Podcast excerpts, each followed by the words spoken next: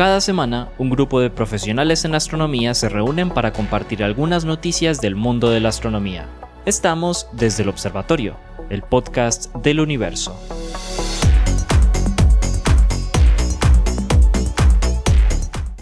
Bueno, muy buenas noches. Buenas noches para todos. Muchas gracias por escamparse en esta carpa y no en aquella, ¿cierto? Eh, bienvenidos a un episodio del podcast desde el observatorio. El, el, podcast desde el observatorio es un podcast que hacemos un montón de gente porque no tenemos nada que hacer los viernes.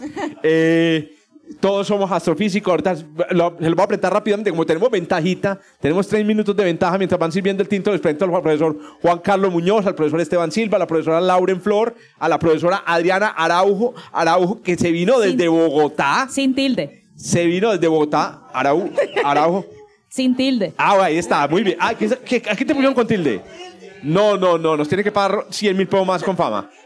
El profesor Germán Chaparro, el profesor eh, Pablo Cuartas y Joshua eh, Giraldo, que es nuestra voz. El que hace milagros. El que hace milagros con este audio puerco que vamos a grabar hoy. Pero bueno, muy bien. La idea del, del podcast, para que lo busquen, está en Spotify y está en, eh, en Anchor.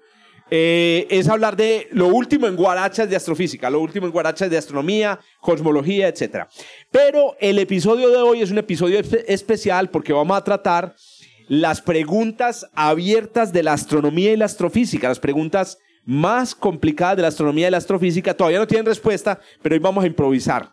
Eh, les decimos algunas de las preguntas. Por ejemplo, ¿dónde, eh, perdón, ¿hay realmente materia oscura o no hay materia oscura? No se han oído hablar de la materia oscura. ¿Hay vida en Marte o no? O sea, que, no, que lo resuelvan de una vez. ¿Podemos extinguirnos con el impacto de un asteroide? ¿Cierto? ¿Qué es la energía oscura? Otro de los misterios que, que, eh, existen, etcétera. Bueno, se nos llegó las 6 de la tarde, entonces vamos a comenzar. Como les digo, estamos en la grabación de un podcast, no van a reírse, no van a decir nada, mentiras que no. No, la idea es que rían para que queden las, las- las risas grabadas.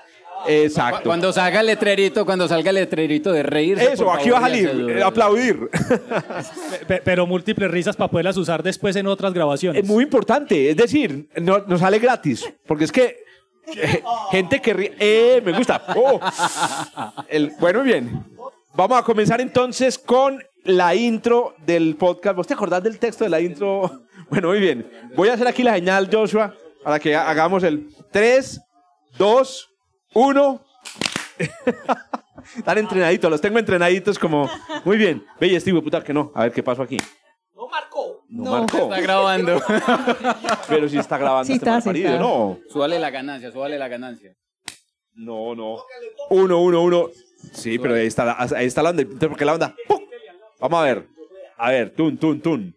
A ver, a ver, a ver, a ver. Espera un momentico, espérese, espérese un momentico que, que hay que probar que esto sí funcione, porque no, se pierde todo esto, pues. Con fama nos pagas por minuto grabado. a ver, miremos pues cómo está la cosa. Está bien. No, está bien, está bien. Está bien.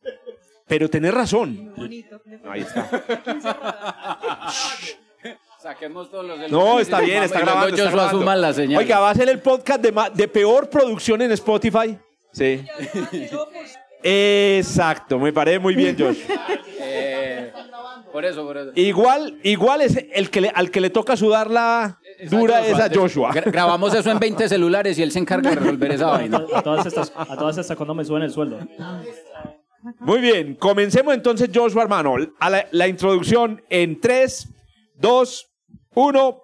Cada semana, un grupo de astrónomos se reúnen para compartir algunas noticias del mundo, del mundo de la astronomía. Este es el podcast del pregrado de astronomía de la Universidad de Antioquia y la Sergio Arboleda. Y estamos desde el observatorio. Eso. Muy bien, No excelente. Eso también lo vamos a incluir ahí. Las... Bien. Eh, hola a todos, bienvenidos entonces a este podcast que hoy es, un- hoy es especial. Estamos en vivo desde la fiesta del libro en Medellín y vamos a hablar de las preguntas abiertas de la astronomía y como nos dijeron que no nos prestaban este chuzo sino como por 45 minutos, entonces vamos a empezar de una vez. Vamos a empezar eh, con la profesora Adriana Araujo que nos va a responder a la pregunta de si podría la humanidad extinguirse con el impacto de un asteroide. Hola Adri, ¿cómo vas? Bien, bien, bien, todo chévere acá. Excelente. Se Con quitan. calor. Soy quitan. seca, Calor, seca, seca hasta, hasta hace 10 minutos. Que llegó. Olga y te- no, te- que te me mojó. chorrié con Ah, bueno, ¿sí? correcto. Pero sí, estaba invicta. Bueno, em, la respuesta es Posiblemente, ¿sí? Posiblemente. Eh, posiblemente. ¿Por qué? Porque sabemos que, mejor dicho, en la Tierra hay múltiples, múltiples. Cuando digo múltiples, son aproximadamente eh, más de 200 cráteres de impacto. Es decir, tenemos evidencia de que han ocurrido grandes impactos aquí en la Tierra. Entonces, sí pues posible que nos vayamos, digamos, que ocurra un tipo de, eh, de evento de tipo de extinción. Ahora, ¿qué ocurre? Eh, la historia nos dice que este tipo de evento ya ha ocurrido. 66 millones de años atrás ocurrió el, cráter- el, el evento de Chicxulub, que yo creo que todo el mundo ha, eh, ha escuchado sobre este evento y que cambió la era, lo que conocemos la era de la evolución. De hecho, si eso no hubiese existido, nosotros no estuviésemos el día de hoy acá. ¿ok? Eso es súper importante. Eh, ha cambiado, cambió todo lo que se conoce desde el punto de vista geológico y desde ciencias planetarias, desde el punto de vista de ciencias planetarias. Entonces, la respuesta es sí, sí puede ocurrir. Ahora, eh, ¿qué datos conocemos de- del punto de vista probabilístico de algunos objetos ya identificados, objetos cercanos a la Tierra, que tengan chance de que eso ocurra? Sí. Eh, el, el- el JPL, el Jet Propulsion Laboratory, tiene un software llamado el Sentry, un software que ayuda a monitorear este tipo de objetos cercanos a la Tierra y eh, tiene una lista, una lista de los más temibles, por decirlo de alguna manera, una temibles de, en eso, en acercamiento próximo a la Tierra y que posible tengan un impacto.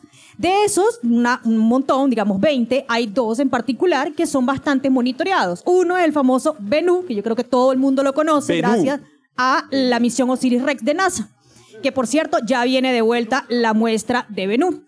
¿Qué ocurre? Bennu, eh, gracias a la misión de Osiris-Rex, se le recalculó su órbita y se sabe que más o menos en el 2182 podría haber una probabilidad de impacto con la Tierra de 5.7 por 10 a la menos 4. Entonces, esa probabilidad es un número que está, que fue recalculado y que, fue, y que está ahí, está disponible para que todos lo veamos y conozcamos eso. Entonces, ¿En el qué? ¿En el 5000? en el, en el- en, en el 2182. Muy bien, en el, o sea que en el 94, Noten, en anoten. el por la tarde. 94 gobierno de Petro. Vamos, bueno. Por, por la Entonces, mañana o por la, tarde. respuesta es sí, posiblemente. ¿Qué podría ocurrir? Bueno, eso depende del tamaño del objeto que, se, que, que caiga en tierra. Eh, pueden haber un evento tipo de extinción, puede haber un evento tipo de cambio climático. Pero espérate, Benú no es tan grande. ¿Cuánto tiene Benú? 390 Ah, metros, ¿Y cuánto tuvo el de, el de los dinosaurios? 10 kilómetros. 10 kilómetros. Bueno, Es bueno. una cosa diferente. Eh, o- otra cosa súper importante es que en el momento que Chicxulub en el, eh, bueno, eso, es- el cráter está cubierto de agua en estos momentos, ¿ok? Por decir, para contextualizarlo un poco. Y eh, si, eso hubiese, si eso ocurriese en este momento, ahí sí, ¿ok? ¿Por qué? Porque 10 kilómetros y además estamos totalmente poblados. Entonces, eso también hay que contextualizarlo. No había nada en ese momento. Correcto. O ¿Habían sea, dinosaurios? Ah, bueno, sí. habían dinosaurios. por- sí, bueno. Habían dinosaurios, ya no hay dinosaurios. Oiga, me- alguna vez vi que el cálculo era que un impacto de estos, como el de Chicxulub, que es un impacto de extinción, ocurría una vez cada eh, 250 millones de años. Ese es el O sea, realmente son muy, Sí, son muy son muy improbables. Y, y la pregunta es no si va a ocurrir, la pregunta es cuándo va a ocurrir. Ah, esa es otra. No es si va a ocurrir, de que, otra. de que ocurra. Bueno, y lo otro es lo que vos dijiste. Realmente, antes de que ocurra el grande, van a ocurrir chiquiticos. Muchos más pequeños. Muchos Antes de, que, chiquiticos. antes de que pase ese van a pasar muchos chiquiticos. mu- un montón. Benú. y- es que si Benú nos golpea, acaba con un país completo. Total. Bueno, todo depende de dónde caiga. Que a propósito, no compren terrenos en, en, en, en- ¿cómo es que? En Coveñas. Ma- en- no sé, aquí en la costa, costa, no. en Tolú, de En todos Massachusetts, lugares. no. ¿Cierto? Por eso, exacto. En la costa este de Porque esos lugares van a quedar hundidos si hay un impacto. Totalmente. Tres cuartas partes de la superficie de la Tierra eh, están cubiertas de agua. Lo más probable es que el 70 haya una probabilidad de- del 75% de que si hay un impacto de asteroide ocurra en el agua. Y va a producir un tsunami. Y va a producir un tsunami realmente importante. Exacto. Veía otro cálculo por ahí que si se produce el impacto de Apophis, un impacto de Apophis en el futuro, en el, en el, Atla- en el Pacífico se producen olas de 12 metros en California. Ahí y está. para que tengamos una idea, las olas que, que arrasaron con eh, En Fukushima En Fukushima Sendai. fueron como de 7 metros nomás. Más o menos. Entonces, para que se hagan una idea. Para los surfistas. Pa- ah, no, eso sí va a ser delicioso. Pues vamos un, un surfismo suicida. Muy bien. Ahí tienen pues la primera pregunta no resuelta y como ven pues eh, Adri nos dijo que realmente pues sí o no y no y, y- y tal vez. Bueno, muy bien. Vamos con la segunda pregunta. La segunda pregunta que existe en la astronomía no ha sido resuelta. Nos la va a responder nuestro... eh, ¿qué? nuestro, nuestro, ¿cómo es que? Nuestra sucursal, no, ¿cómo es que se dice? Nuestro, Nuestro corresponsal, nuestro corresponsal. Nuestro corresponsal también bogotano que vive en, eh, en Medellín. El profesor Germán Chaparro. Y la pregunta es muy sencilla, Germán. Hermano, ¿qué hay adentro de un agujero negro? Bueno, para, para, está, está, está, está dura, está dura, eh, pero voy a empezar con algo muy, muy sencillo o muy rápido y es, bueno, ¿y qué es un agujero negro? Desde la concepción más simple, un agujero negro es un objeto tan denso y tan compacto que ni siquiera la luz puede escapar. O sea, yo estoy para un agujero negro e ilumino una linterna hacia, prendo una linterna hacia arriba y la luz simplemente dice, no, no, no, no, no, no, no, y vuelve y cae. ¿No? Eso es lo que tenemos como concepción más sencilla de un agujero negro. Pero esto es un poquito más complicado, porque resulta que los agujeros negros solo tienen, adquieren sentido, digamos, físico eh, hasta el siglo pasado, hasta unos ciento y pico años, cuando Einstein propone lo que se llama la teoría de la relatividad general. En esta teoría, lo que se dice es que la gravedad se explica a través de la interacción entre la masa y el espacio-tiempo, la materia y el espacio-tiempo. Entonces, en, ese- en esencia, un objeto lo que hace es deformar el espacio-tiempo. Yo, por ejemplo, deformo el espacio-tiempo. Digo, cualquier, cualquier Eh, y materia. el bastante, espacio- y bastante, pues no, no, no. De- de- de- necesitamos que deformes este tiempo porque está pasando muy rápido. Entonces, Hay que Entonces, ¿qué? dilatar el tiempo. Entonces lo que pasa es que cuando hay un objeto, por ejemplo, muy masivo, digamos la Tierra, entonces la Tierra deforma el espacio-tiempo de forma que una partícula, un objeto, un satélite, la Luna, cuando está cerca a la Tierra, siente la deformación del espacio-tiempo y lo vemos en forma de una órbita. La trayectoria, esa trayectoria se llama en física una geodesia. Y normalmente ya podemos explicar toda la gravedad a través de esa teoría de la relatividad general, a través de la solución a esas ecuaciones.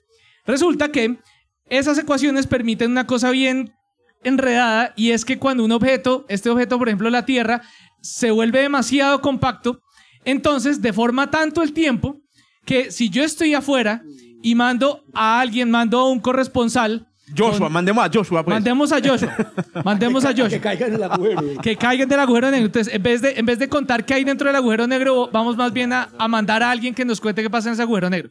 Cogamos un agujero negro de eh, 30 masas solares eh, que ocupa un espacio de algunos kilómetros. Hagámonos a unos 100 kilómetros de distancia y mandemos a Joshua. Y le decimos a Joshua, coja esta linterna y va a prenderla cada segundo. Código Morse. Código Morse, él va, cada segundo va a mandarle. Y al principio va a aparecer, mientras va cayendo, que va iluminando y nosotros vamos viendo. Pero a medida que él va cayendo, cada vez vamos viendo más lento, más lento y más lento que él va mandando los pulsos de luz hasta que cuando está a punto de llegar al borde del agujero negro, entonces vamos a dejar de ver la luz. O sea, el tiempo se detiene para Joshua visto desde el punto de vista nuestro. Entonces, nunca lo vemos cayendo realmente Él queda congelado. queda congelado. Correcto. Queda congelado en el tiempo. Ahora, nosotros, eso es lo que vemos. Pero ¿qué ve Joshua? Ah, eso es diferente. Joshua, él sigue prendiendo frenéticamente su- para que lo salvemos.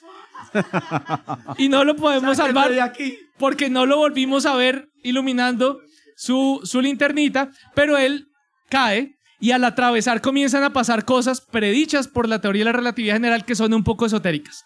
Lo primero que ve es que el horizonte del ¿Qué? agujero negro comienza a abarcarlo por completo, a abarcar todo el espacio por completo. Y toda la luz de todo el universo comienza a concentrarse alrededor Hágame de él favor. hasta que queda completamente ciego O sea que él realmente casi que se evapora cayendo al agujero negro. por presión de radiación. Correcto. Esa vaina de que se atraviesa, atraviesa lo que se llama el, el horizonte de eventos, que es el borde del agujero negro, y se encuentra con dos cosas. Lo que se llama a veces un horizonte y un antihorizonte. ¿Qué es el horizonte? Es la, el borde del agujero negro. ¿Qué es el antihorizonte? Que el agujero negro antes de sacar el agujero negro era una estrella. Y en algún momento tuvo que haber colapsado y lo que se ve es el- la estrella colapsando hacia un agujero negro lentamente, infinitamente lento, muy parecido a como se ve un agujero negro. Entonces se ven dos horizontes diferentes cuando va atravesando. Y a partir de ahí pasa una cosa y es que las distancias se comienzan a comportar como el tiempo. ¿Cómo se comporta el tiempo? En una sola dirección. No hay manera de ir para atrás. No hay manera de ir para atrás, pues así se comportan las distancias dentro de un agujero negro. Caemos, caemos, caemos, caemos, inevitablemente hacia el centro, que es la singularidad. A medida que vamos cayendo hacia la singularidad, la gravedad es tan intensa que nos vuelve espaguetis. Nos comprime en esta dirección y nos estira en esta dirección, hasta que los marcos de referencia que tenemos se vuelven microscópicamente pequeños. Si cayéramos con un compañero aquí al lado, ni siquiera podríamos tenderle la mano para decirme, cójame. Las fuerzas serían demasiado intensas. Hasta que en cero punto, ¿qué? En mm, un milis, una, un microsegundo, ya caemos desde el borde del agujero negro hasta el centro, donde ocurre la singularidad y don- do- que es un lugar con curvatura infinita, donde ocurre el final de mi respuesta y es qué pasa en la singularidad central en el punto de infinita curvatura. Ni idea. Ni idea. Hágame el agujero negro no existe. Cinco minutos para decirnos que no tienen ni El idea. nuevo dicho, el Ni nuevo dicho es, tiene más reserva. Ay, hubiera dicho eso al principio. Sí, señor. ¿Cómo? Tiene más reversa un agujero negro. Ah, ah, Venga, ¿y cuándo vamos a echar a Joshua? No, no, no, no, no, espérate que todavía nos quedan muchos episodios para que grabe. Muy bien, excelente. Ahí tienen lo que hay en el interior de un agujero negro. No tenemos ni puta idea, pero, pero, pero muy interesante la historia. Mejor no se caiga. Hoy es el día de los no sabemos. Vamos ahora a darle la palabra a Lauren Flor, la profesora Lauren Flor, que nos va a explicar otro de los misterios que existen en este momento en la astronomía, aunque usted no lo crea, y es cómo realmente se forman los planetas. Es increíble que esta sea una pregunta, porque resulta que vivimos en un planeta. Lauren, ¿de dónde demonios salen los planetas? Espere, yo me muevo porque. Nos dieron puesto, bueno, aquí estamos, yo estoy en el trono de hierro. Ay, Ave Eh, María, pero vea. A ver, pues, Bueno, ¿que ¿cómo se forma? La pregunta es: ¿sabemos cómo era? ¿sabemos realmente cómo se forma un planeta? No. Eh, Sí, sí, da, corta. Pues- Siguiente. ok, no mentiras. A ver, ¿qué es lo que pasa?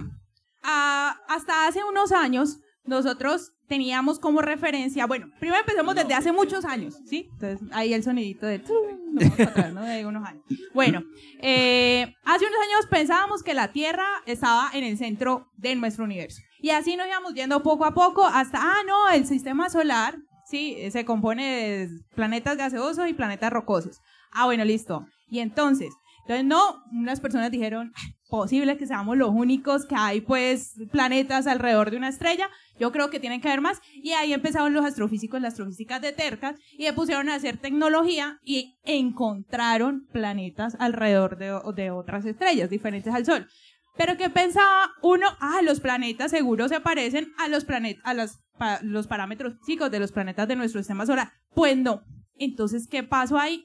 A lo que nosotros pensábamos de cómo supuestamente o la teoría de formación de nuestro sistema solar se tiene que empezar a ir modificando a medida que se va encontrando eh, sistemas planetarios con diferentes características. Hasta el momento tenemos alrededor de casi 5.200 exoplanetas eh, detectados con, eh, que están orbitando alrededor de otras estrellas.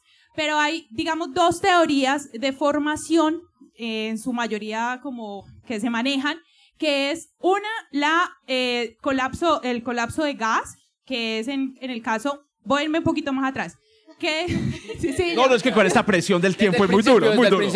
Acordate que es una historia de 5 mil billones de años. Sí, es que imagínate, voy a resumir todo. Eso es como la presentación de la tesis. En 20 minutos, cuatro años. Bueno, eh, bueno, cuatro años, no, una, un año. Ay, Dios mío, espérate.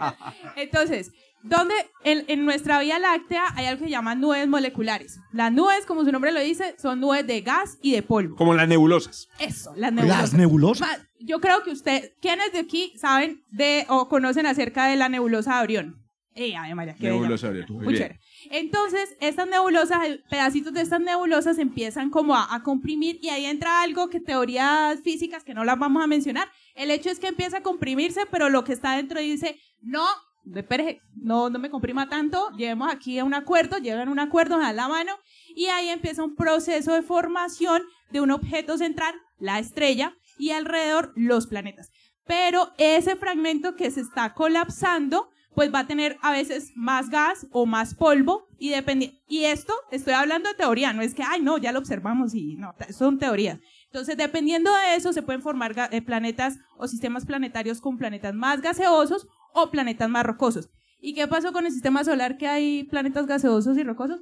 Ah, pues yo creo que nos sentimos la última Coca-Cola del Claro desierto, que tenemos de todo. Tenemos de todo. Pero, eh, pues lo que se piensa ya es como algo adicional. Los astrofísicos de- en astronomía somos buenísimos para decir, ah, si no encaja esto, le meto esta pieza y aquí ya, ya acomodo todo y ya listo. ¿Y qué es lo que dice ahí? de pronto hubo algo que eh, enriquece como tal el medio donde se está formando esa- ese, ese sistema planetario y por eso hay una formación de planetas gaseosos y planetas rocosos. Pero, volviendo a la pregunta, estos son teorías y a medida que se van encontrando diferentes sistemas planetarios, los parámetros o bueno, las, eh, la masa, el radio y todo eso de estos planetas son muy diferentes en comparación a los de nuestro sistema solar. Entonces, las, digamos, las teorías se tienen que ir amoldando como plastilina para lo que se encuentra. Que eso es lo bueno de la respuesta en astrofísica, que uno, si la respuesta está mal, pues uno la cuadra. Cuadris. La, la organiza, le pone otro Cuadris. parámetro. Sí, uno le dice, ay, no, Eh. ahorita inventar otra teoría. Y ¡pum! Ahí estamos, hermano, y yo peleando con el código de formación planetaria porque no nos da por ningún lado. Bueno, pero entonces la respuesta es, pues es... Sabemos, sí sabemos. No. No, me digo, puta favor. Todo esto para decir que no. Hay teorías. Hay Venga, teorías. a nosotros nos pagan. Todo eso va cambiando a medida que uno va encontrando. Pero una clave que vos dijiste verdad, es no nos van a los pagar, planetas güey. vienen del humo.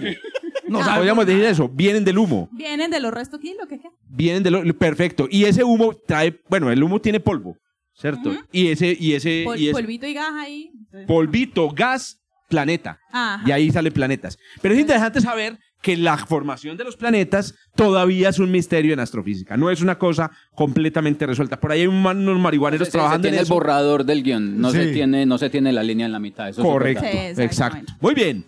Excelente, muchísimas gracias, mi apreciada Laura. Disculpa la presión del tiempo, pues es, es con fama, es con fama la que nos hace hacer esto. Mentiras que no. Un saludo para Confama que nos tiene aquí hablando Que nos trajo. marihuanadas, correcto, que nos reunió a hablar de todo esto. Vamos ahora a escuchar a nuestro, a nuestro sonidista, Joshua Giraldo, que sonidista no es, es astrónomo. A nuestro astrónomo sonidista, Joshua Giraldo, que va a responder una pregunta que en este momento es hot, hot. Eso se llama porno para astrónomos y es, ¿qué demonios, Joshua, es la energía oscura? Yo quería esa, porque la más Ah, fácil de todas. Ah, porque Pero se demoró. la más fácil. ¿Para qué se demoró? Yo si a todas hay que decirle que no, a esta se le dice que no más rápido. Yo les voy a decir algo. Esto sucede en cada grabación del podcast. Cada o sea, semana. Hay una pelea por los, por los papers y los temas. Ese era mío. Y cada semana siempre hay alguien que pone la noticia cinco minutos antes de grabar. Es Sacando los trapitos al aire, la. Sí, la abren, por favor.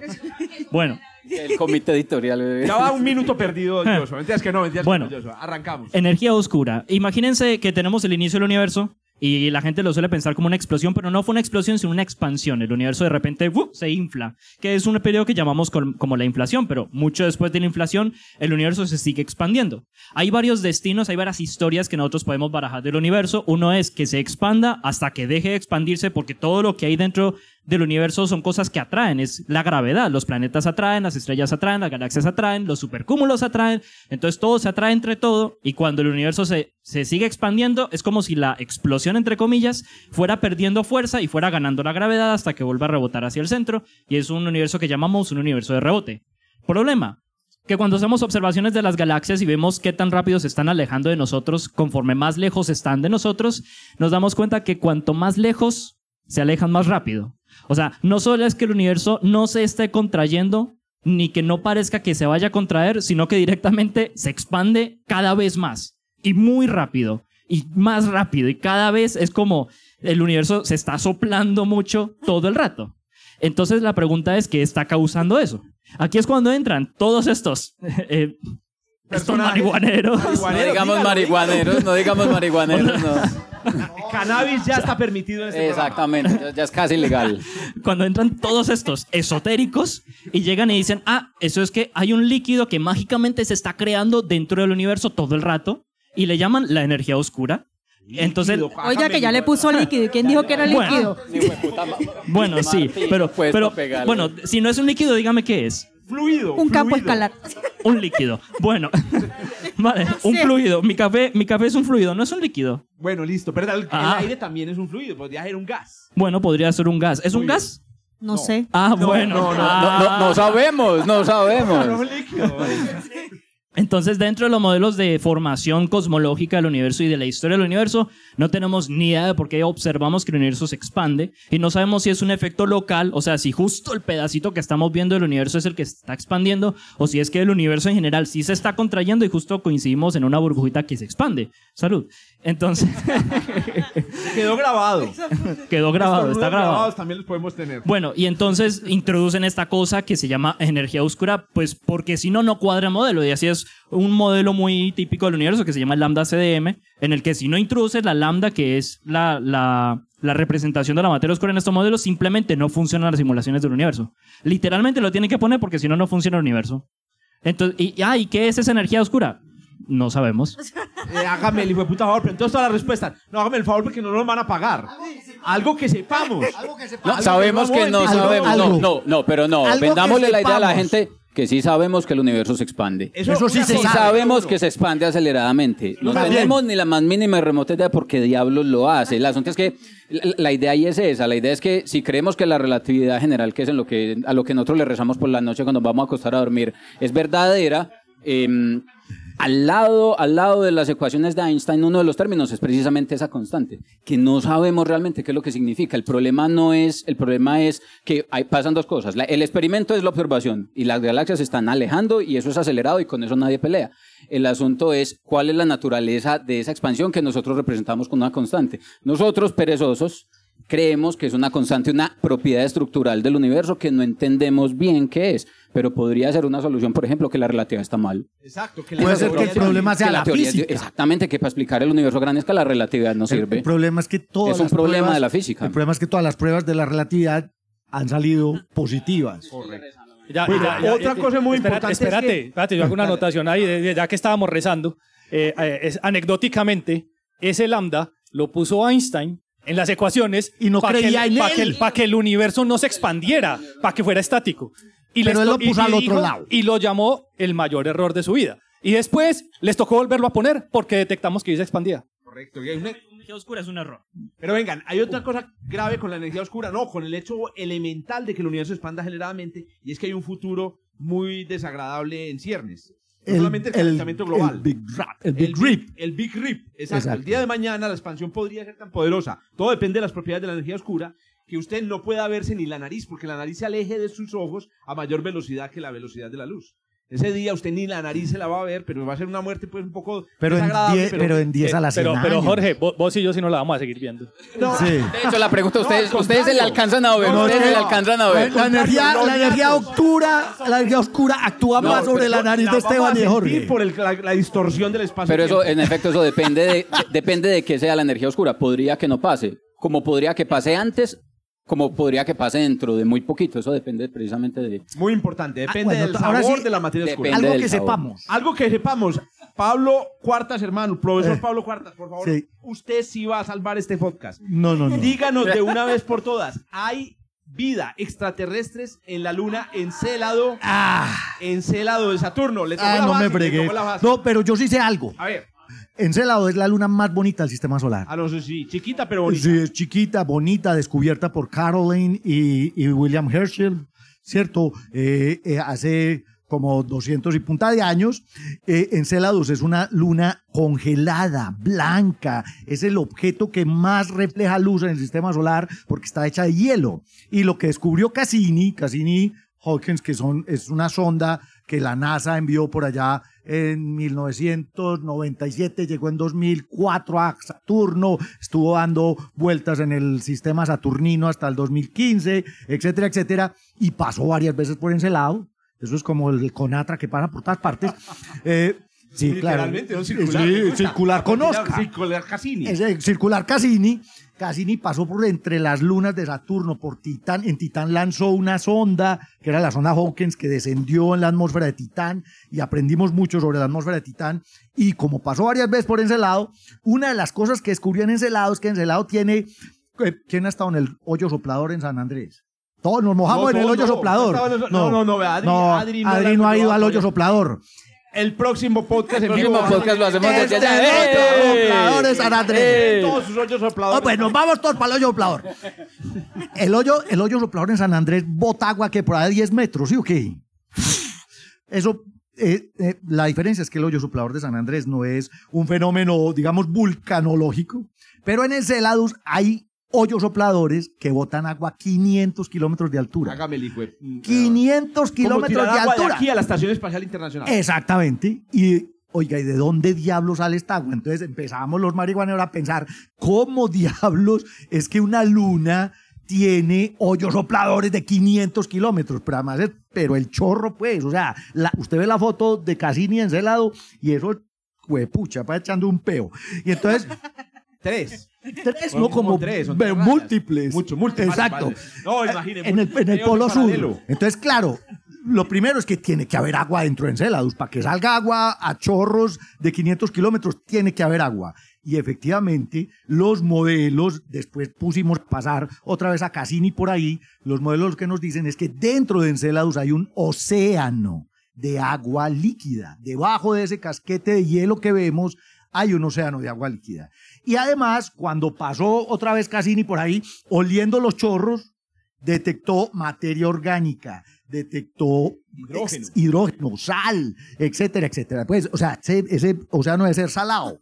Y entonces ahí empiezan los marihuaneros a decir, oíste, todo ese hidrógeno que sale, ¿de dónde sale? Pues, o sea, los procesos geológicos normales probablemente no produzcan toda esa cantidad de hidrógeno.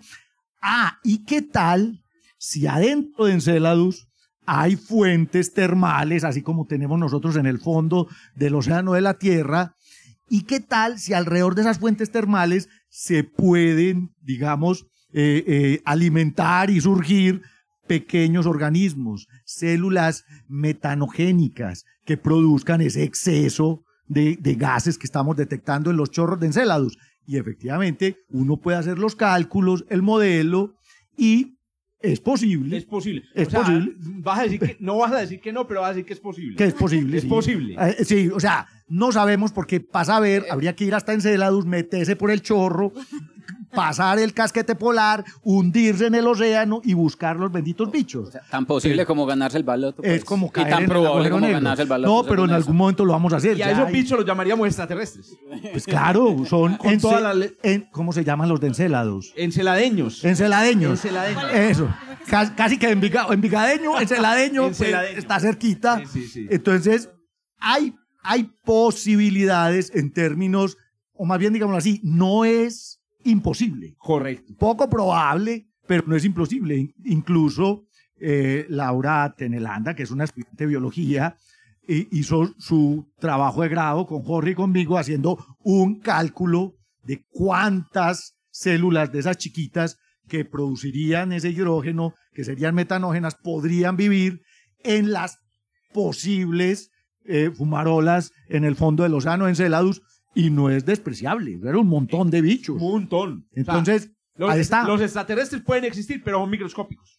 Exacto. Son microscópicos. Eso, sí, pues no o es, más que, bien, no es que sal- salgan a saludarlo a uno o que vengan los encela- enceladeños, Enceladeños. a secuestrarlo a uno, a hacerle cosas pues que siempre es más, puede que a. Cassini se le haya pegado un poco el encelada, tres enceladeños. Cuando pasó por los chorro, chorros. Cuando salió Puna y le pegaron tres Ahí, enceladeños. exacto. Llévame a la Tierra. Muy Eso es una posibilidad, muy tienen. bien. Los únicos extraterrestres posibles del sistema solar pueden ser microscópicos y están en una luna blanqui- blanquita en eh, Saturno. Vamos con el siguiente misterio. Oiga, ya nos cantaban por ahí que faltan 10 minutos. No, me digas que no. No, todavía, No, no, tenemos todavía- 15. todavía- Aquí estoy viendo el 25. cronómetro. No, no, 25. Lo- Ellos dicen que 15, pero yo digo 25. Muy bien.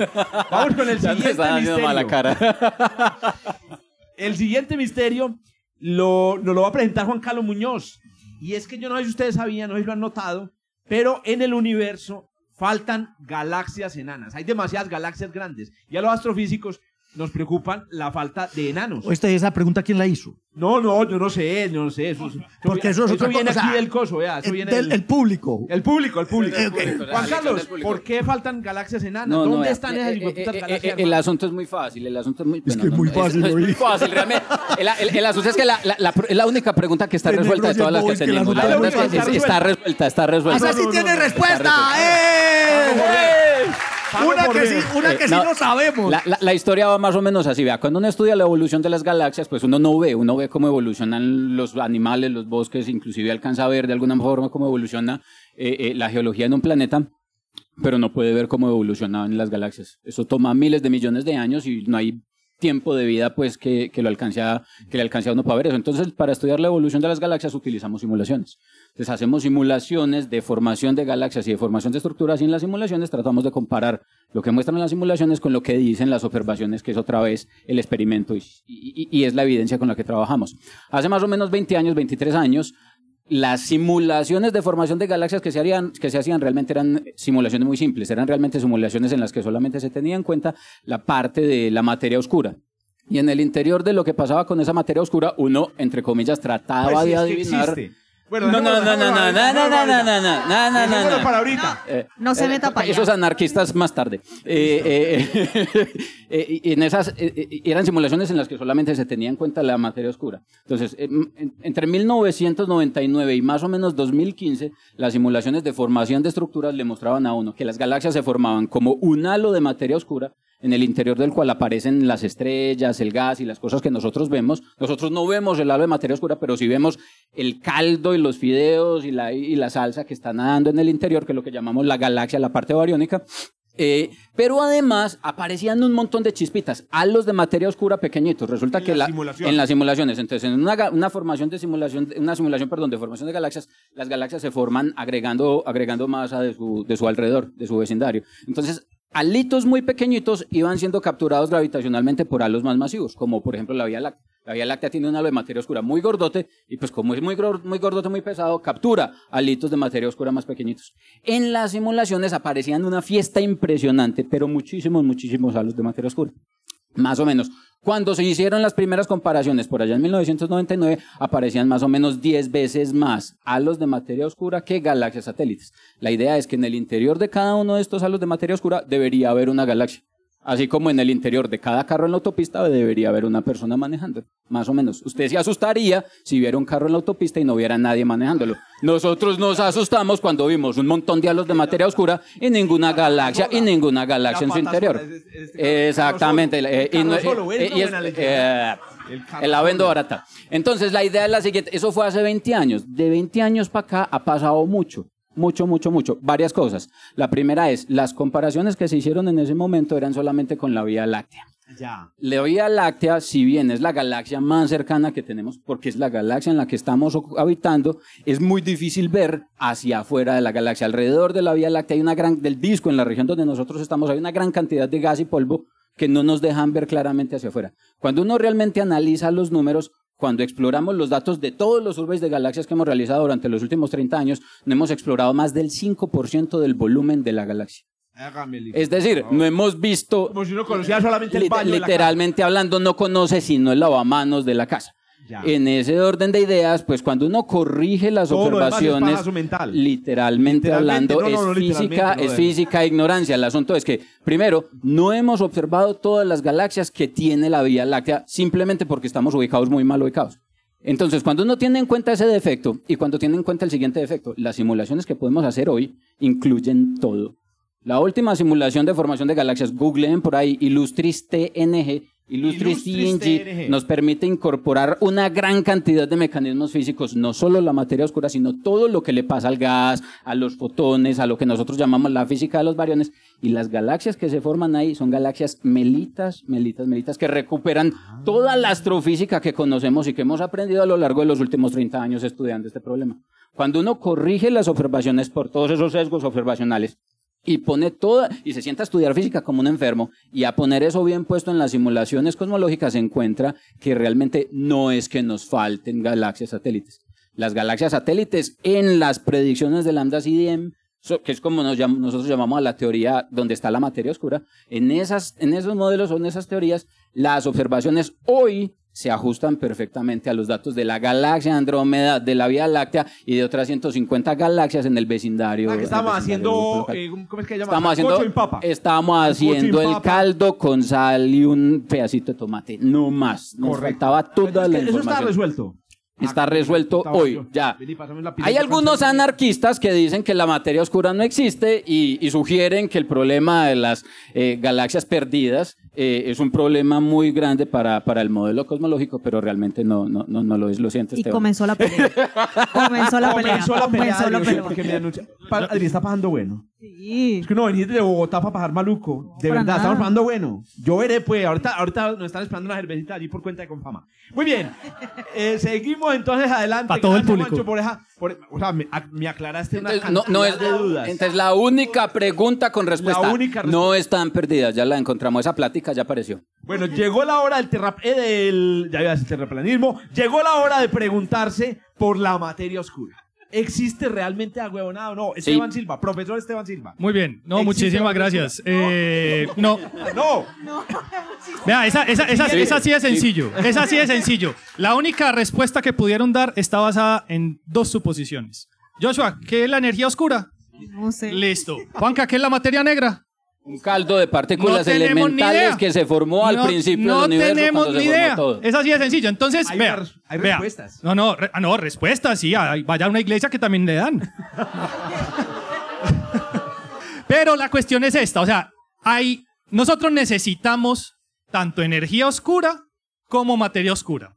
Pero las simulaciones Illustris TNG funcionan muy bien si eso hace parte sencillamente del 95% de todo lo que compone el universo. El otro 5% es todo el resto de materia. Galaxias, sillas, ustedes, el aire, los planetas, todo. Ese 5%, 5 del universo. El otro 95 es energía oscura y materia oscura. Entonces, como bien explicó Joshua, ellos observacionalmente encuentran algo y dicen, ¿qué será eso? No sé. ¿Cómo lo llamamos? Energía oscura. ¿Por qué? Porque eso tiene que responder de alguna manera a cómo entendemos la física hoy en día. Por eso se llama energía oscura. ¿Qué es la materia oscura? Entonces, vamos a unos años atrás también. ¿Cómo se detectó? Bueno, ¿cómo se detectó? No. ¿Cómo se asumió la presencia de la materia oscura? Entonces, un montón de astrónomos como Juan Carlos, en simulaciones y en observaciones, tenían que hacer que las galaxias rotaran y miraban cómo era la forma como rotaban las galaxias. Teóricamente tenía un comportamiento y fueron y lo compararon y el comportamiento era otro completamente diferente con el de las observaciones. ¿Qué faltaba para que rotara el que yo estoy observando como el de las simulaciones? Materia. Entonces, ¿qué hacemos? Ah, pues metámosle materia a eso. Pero un montón de Cuadri- materia, sí. cuadris, el Eso, cuadri, eso no, eso, no, no, no, no un poquito, no, un montón de materia. Entonces, ¿qué, qué sabemos que genera este tipo de efectos? La materia. Entonces, un poquitico para tratar de ilustrarlo es, imagínense que, que Jorge va caminando por acá y de pronto, ¡pum!, se mueve para el lado. Y ustedes dicen, ¿quién le pegó? Y vamos a mirar y nadie le pegó. Entonces empezamos los astrónomos a hacer suposiciones. Ah, no, se chocó con algo en el piso y vamos a ver algo en el piso. No, ahí no hay nada en el piso. Ah, no, ventió impresionantemente fuerte, pero aquí no se despelucó nadie, solamente Jorge. Entonces empezamos a poner suposiciones y suposiciones y no teorías, sino modelos, simplemente, no, pues solo para aclarar que son modelos, no teorías. La teoría Y son ninguno, modelos, pues, y ninguno es capaz de decirnos qué es la materia oscura. Ninguno. Hasta el momento seguimos sin saber qué es eso. Simplemente podemos ver sus efectos y esos efectos, que llamamos efectos secundarios, se asimilan a lo que debería generarse si existiera una cantidad de materia ahí, donde está la que sí podemos ver. Entonces, al final de cuentas, ¿qué empujó a Jorge? Un fantasma. Lo que pasa es que aquí lo llamamos fantasmas o fuerzas energéticas de otro universo. En la astronomía lo llamamos materia oscura. Entonces, ¿por qué lo llamamos materia? Por cómo tiene su efecto sobre la materia que sí vemos. ¿Y por qué la llamamos oscura? Porque no emite radiación en ninguna longitud de onda. El espectro electromagnético completo no es capaz de darnos cuenta de lo que hay ahí.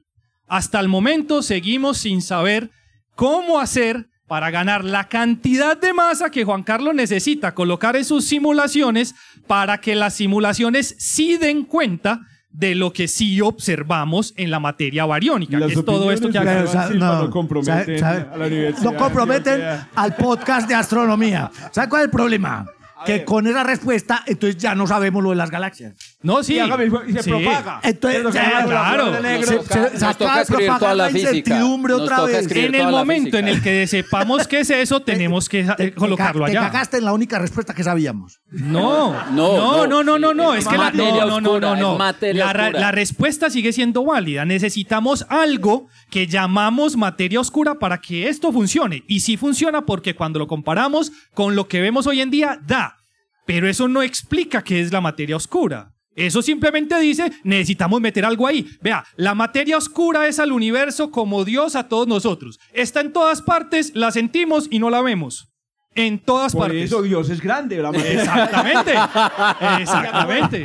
la opinión de la Universidad de Antioquia es que esto está lleno de materia oscura. La opinión de la Universidad de Antioquia no compromete el podcast de Astro- Bueno, no, no, no. Pero una campaña, una campaña que, que, que, que estoy, que estoy promoviendo es que, de hecho, deberíamos dejar de decirle materia oscura y le deberíamos de decir es materia transparente. Materia invisible. materia invisible, porque es que... Deberíamos siquiera decir materia. Va. No sabemos Pero qué es. toca cara. No, no, pero si tiene que ser materia, si tiene que ser materia es porque cuando entra en las ecuaciones entra como materia, por eso se llama materia. Póngale materia del atributo que quiera, pero cuando usted lo pone en, la, en las ecuaciones que como uno describe el universo, esa vaina se comporta como masa, como un Vamos a una encuesta. Ah, materia oscura. Materia oscura. Comprométase. Vino No desde sea Bogotá. tibia, no sea No, tibia. no se Vino, vino no desde Bogotá, comprométase. Materia oscura, fue puta. Materia oscura, no materia oscura. No. La cosa. La cosa. Materia oscura, no materia oscura. Sí, sí, claro. Bueno, ya que terminamos con el loquito, eh, digo con Esteban. No, ya es que no, no, no. Tenemos una discusión ¿Para qué lo seria. invitaron? Tenemos ¿Para una qué lo discusión seria con la materia Si, oscura. si sabe cómo soy, ¿para qué me invita? Bueno, me dicen por el interno que tenemos 15 minutos más. Bien, entonces. entonces, terminamos con la última pregunta de la ronda. Bueno, que no vaya a quedar nadie. Y la última pregunta, obviamente, queda para el burro, ¿cierto? El burro que patea por eh, del final. La última pregunta es: ya vimos entonces que hay una posibilidad de que haya vida en Encelado. La última pregunta es: ¿hubo vida en Marte? ¿Sí o no? Esa es una pregunta abierta eh, en la astronomía. Casualmente ayer, o eso fue ayer o antier, ayer o antier, salió una noticia del descubrimiento exacto de materia orgánica en el cráter donde está explorando eh, la Perseverance, que es este laboratorio. A mí me gusta llamarla la Perseverance, ponerle, la, la- me la imagino como una astrobióloga, ¿cierto? Con, con llanticas, ¿cierto? Que está explorando el fondo de, un, de, Como- del- como la desembocadura Eva. de un río. Y lo interesante es que, eh, pues, está equipada así como el gato Félix. Era el gato Félix, el que tenía un montón de huevonadas que le salen. Ahí Era se el inspector sale- Gadget, ¿no? Era. ¿Cómo, cómo? Era el, el El gadget, inspector el inspector Se Gadget. me Gadget. cayó la cédula. El, el hechicero. Era el hechicero. Tenía un bolsillo, tenía un bolsillo aquí adelante y de ahí salían cosas. Eso. ¿Cómo? Hágame el hijo de puta favor, este muchacho es del 2000. Muy bien. ¿Cómo? Oiga, pues. nos van a parar la escoba. que- Por aquí no están viendo que cerremos. Cierren esta huevonada. Entonces, les cuento la noticia de estos días y es que este, este aparato sacó del bolsillo un brazo que tiene un detector capaz de saber si hay la la- eh, el tipo de átomos que hay en, la, en las sustancias de las rocas y lo que descubrió eh, la Perseverance es que hay materia orgánica. ¿Qué es la materia orgánica? Sustancias hechas de carbono e hidrógeno. No se dan muy frecuentemente en la naturaleza, normalmente las producimos los organismos vivos. Por ejemplo, las plantas, ahí donde está esa planta, está recibiendo luz de las lámparas y está convirtiendo el, CO, el, el CO2 de la atmósfera y el agua que hay dentro de la planta lo está convirtiendo en carbohidratos, que es carbono e hidrógeno.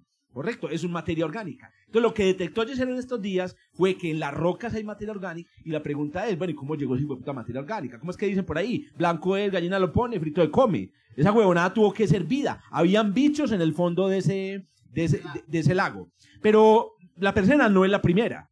Y es que es el, el- el punto. En los años 70, a ver, ¿quién están vivos aquí en los, en los 70? A ver, de los viejitos que están aquí. No, Adriano no estaba vivo en ese entonces. Solamente vos y yo, marica. Ah, bueno, listo, listo. En los 70, una sonda eh, eh, que se conocía como los, Viking. En esa, época iban de a dos. Eran, exacto, eran misiones traqueta. Mandaban a uno y de una decía, no, mandemos al otro por si se pierde el otro. Y costaba más que una, eso, que una carevaca. El caso es que mandaron dos, los Vikings, y estos Vikings tenían la capacidad de, chupar arena y probar y, y- y mirar si la arena tenía, tenía vida. En un experimento muy famoso, chuparon arena, lo metieron en un recipiente y le sirvieron caldo a la arena. ¿Le sirvieron qué? Co- es que es el, el ajiaco. Le metieron la ajiaco. Ajiaco propaganda tenemos un, un gastrónomo entre los astrónomos, ¿cierto? Muy bien, le echaron ajiaco, pero el ajiaco el bueno. ¿Cierto? Le echaron ajiaco a, la- a las rocas y esperaron a ver qué pasaba. Claro, era ajiaco radioactivo. Hágame el hijo de puta favor, uno comer ajiaco radioactivo. Un poquito picante. Ajiaco radioactivo. Resulta que cuando los organismos vivos comen, a- comen, eh, comen ajiaco, lo convierten en cuerpo. ¿Cierto? Yo, por ejemplo, ayer comí ajiaco y me convirtió en un pedacito de dedo aquí. Entonces, ¿qué sucede? Resulta que si estas bacterias comían el ajiaco radioactivo, en el suelo iban a quedar los elementos radioactivos que venían en el ajiaco.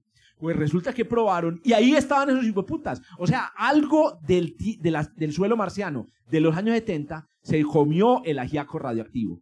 Resulta que después cogieron, no, pero eso pudo haber sido por casualidad, eso puede ser que la roca absorba ajiaco radioactivo sin que haya nadie que coma el ajiaco. Calentaron la puta roca por ahí hasta 600 grados. ¿Qué pasa después de 600 grados? Que no queda comensal vivo.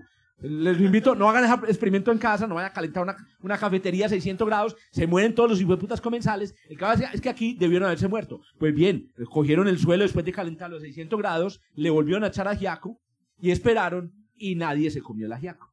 Ese experimento, hasta la fecha del día de hoy, no hemos podido, digamos, eh, invalidarlo.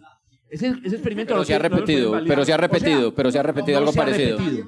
Pero prepárense, ah, Pablo me ayuda aquí, 2029-2030. Resulta que la Perseverance, la Perseverance recogió parte del material que analizó en estos días, ¿cierto? Lo empacó en un frasquito y va a esperar a que mandemos una nave espacial para que coja el frasquito y lo traiga otra vez hacia la Tierra.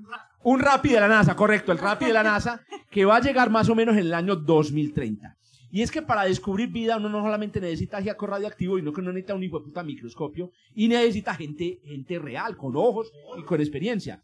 Y eso es lo que vamos a hacer. Vamos a traer material de la NASA, eh, eh, perdón, material de Marte, bueno, que es casi de la Que NASA. no sea Matt Damon esta vez, Que ojalá. no, que no sea Matt Damon, exacto. Por Y favor. lo vamos a traer a la Tierra y aquí lo vamos a analizar. Es decir, esta respuesta, esta pregunta, quedan veremos para el 2030. Nos vemos entonces en el episodio del 2030 de Desde el Observatorio. Muchísimas gracias a todos.